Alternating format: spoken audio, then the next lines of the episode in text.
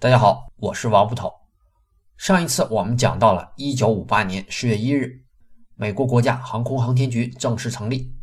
这个时候，他们踌躇满志啊，虽然是发射卫星已经被苏联抢先，不过还是可以在载人航天上有所作为的。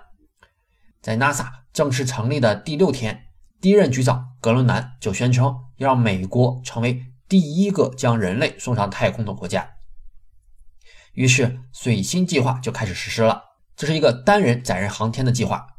NASA 成立之后的第二年四月份，就选出了七名宇航员，他们就是水星计划的执行者了。做七名宇航员的筛选，那是相当的严格啊，因为之前也没有过相关的经验可以借鉴，所以到底什么样的人适合，并没有明确的标准。不过，宇航员一定是不论在身体素质上，还是在心理素质上，都是要非常过硬才行。所以。这一次的选拔基本上都是从军事飞行员中进行筛选的，而且还必须经过大学或者是大学以上的教育。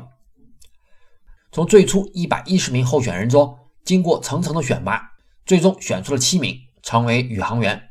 其中的严格和挑剔程度啊是前所未有的，甚至有人说这不是在选宇航员，而是在选超人。其实为了实现任务，不只是在人类中选拔出精英。还需要在猩猩中去选精英。为了保证人类宇航员的安全，在实行载人航天之前，首先是需要用动物进行测试的。对于测试的动物选择，就显出苏联和美国的偏好不同了。苏联是喜欢把狗送上天，而美国呢，选择的是更接近人类的猩猩。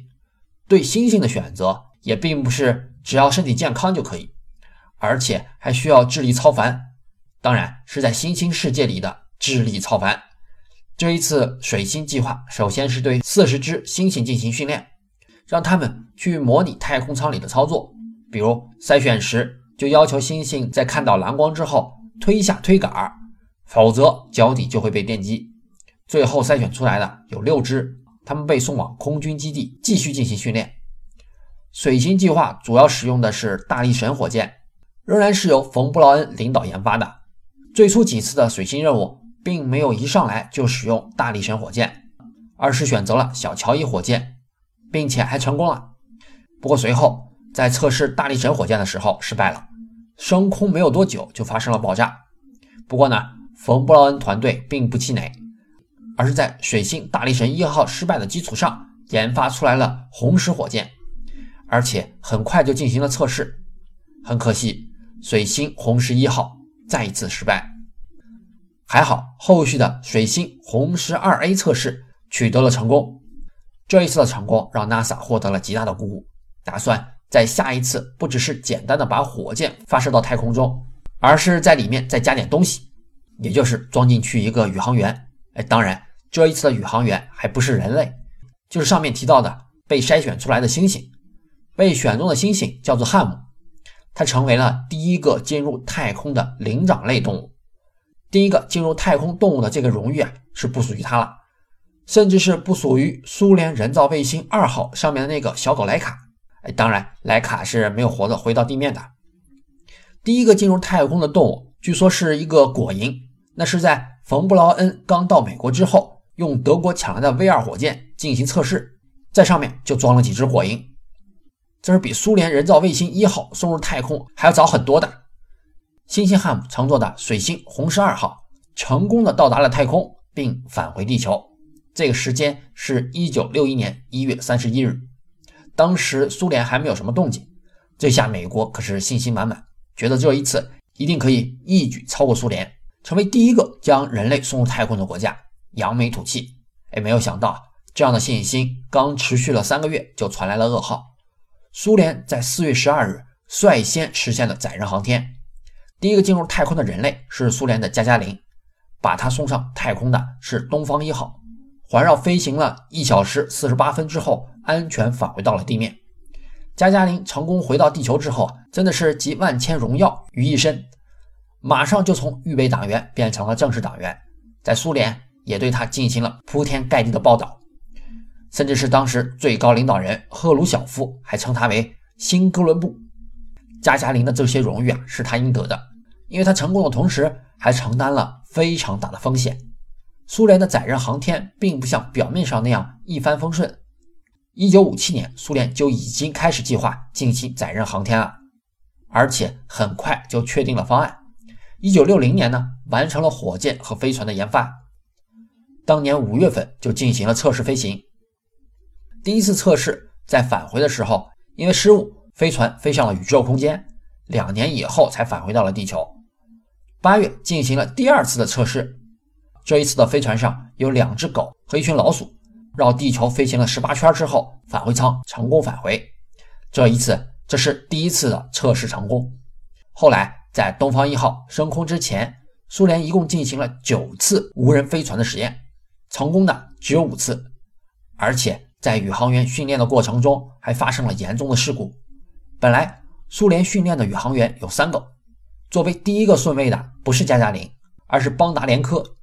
只不过进行训练的最后一天发生了意外，训练时的高压氧舱发生了火灾，邦达连科全身重度烧伤，最后不幸去世了。加加林是作为第二顺位的宇航员顶上去的。不过不论如何，这一次又是苏联走在了美国的前面。其实美国也已经具备了载人航天的能力，如果他们对苏联的情况了解更多的话，或许就可以调整自己的进度，赶在苏联之前率先载人进入太空。可事实就是如此啊！苏联的这一下把 NASA 的步调全部打乱了。加加林进入太空之后，第二个月，NASA 就匆忙的实行自己的载人航天飞行。不过他们并没有急昏头，为了保证飞船和宇航员的安全，这一次选择了更稳妥的地球亚轨道进行测试飞行。这一点呢，也是美国和苏联很大的不同啊。苏联为了争抢第一，在还没有绝对把握的时候，就急于让自己的宇航员去冒险。这一次载人的任务被称为是“自由七号”，所有水星计划载人任务都是以七号作为任务代号的。可能是因为水星计划里面有七名宇航员吧。第一次的任务是由宇航员阿连谢泼德执行的，很可惜他并不是美国进入太空的第一人。这一次只是在地球亚轨道进行飞行。赫鲁晓夫还以轻蔑的口吻称：“这一次的任务飞行的这么低，简直就是跳蚤的一跳。”不过。阿兰谢泼德作为宇航员是没有遗憾的，因为他随后作为阿波罗十四号的指令长，不只是进入了太空，还登上了月球。在月球上打高尔夫的那个宇航员就是他。紧接着，一九六一年七月二十一日，水星计划的第二次载人任务“自由钟七号”实施。这一次依然是没有进入太空，而且还发生了意外，飞船返回地球，落到了大西洋。本来应该是密封的舱门啊，不知道怎么意外进水了。如果不是营救的人员及时赶到，宇航员吉尔格里索姆很可能就会被淹死。不过后来格里索姆还是没有逃过因为舱门而丢掉生命的命运。他在参加阿波罗一号训练时，因为发生火灾没有办法逃出舱门而被烧死。而阿波罗的舱门呢，就是为了避免出现自由中七号的意外而进行了重新设计，特别难打开。格里索姆也是水星计划七个宇航员中唯一一个在任务中牺牲的人。美国真正第一次实现载人航天飞行的是友谊七号，是在一九六二年二月，而且还是一口气绕地球飞行了三圈。这是美国第一次载人进入太空，也是第一次进行多圈太空航行。这一次飞行的宇航员是约翰·格伦，是七个宇航员里面唯一一个没有大学学历的人。入选宇航员的时候，他已经三十七岁了。本来他是没有资格入选水星计划的，但是他就能凭借着自己的自信以及坚韧，竟然说服了当时海军太空署的负责人。或许也正是因为他有这样的性格，才能保证他可以完成这一次的任务。因为友谊七号发射时啊并不顺利，发射时间变更了十次，他能够一次次的爬进爬出飞船之后，还可以保持冷静去完成任务。绝对是证明他拥有强大内心的最好证据。这一次，美国终于是跨出了久违的一步，而且还是一次性完成了多圈航行。不过呢，苏联加加林虽然只是进入了太空轨道，并没有进行多圈航行，但是美国仍然不是最先完成这一项挑战的。苏联在东方一号之后三个多月就发射了东方二号，这一次他们就已经完成了地球轨道的载人多圈航行。不只是东方二号。苏联在争夺第一方面仍然领先了很多年。一九六三年六月，苏联的第一位女性航天员进入太空；一九六四年十月，上升一号发射，飞船中有三名宇航员，第一次实现了多人太空飞行。在上升一号之后一年，才实施了两人飞行。一九六五年三月十八日，上升二号发射，阿列克谢·列昂诺夫在这一次任务中实现了人类第一次太空出舱活动。虽然又一次成功的夺得了第一，但是明显在这一次任务中，苏联航天的发展暴露出了它的后劲不足。这一次的任务完成的真的是跌跌撞撞，在各种运气之下，列昂诺夫才能安全返回到自己的家里。在任务中，他完成了大约十分钟的太空行走，可是中间发生了很多波折，险些就让这一次任务失败。先是到了舱外，宇航服膨胀，无法返回到舱内。在进行多次尝试之后，最后放掉了宇航服内的气体，才返回到舱里。结果舱室内密封不严，供氧系统向船舱输送了过量的氧气，还险些造成火灾。这还没有完，最后在降落过程中又发生了自动导航系统的故障，最后只能是启动手动系统，结果偏离了原定的着陆点，落在了正在下着暴风雪的原始森林中。厄运到这里还没有完，可以御寒的降落伞被挂在了树上。返回舱的空调也出现了故障，而且还雪上加霜，不停地释放冷气。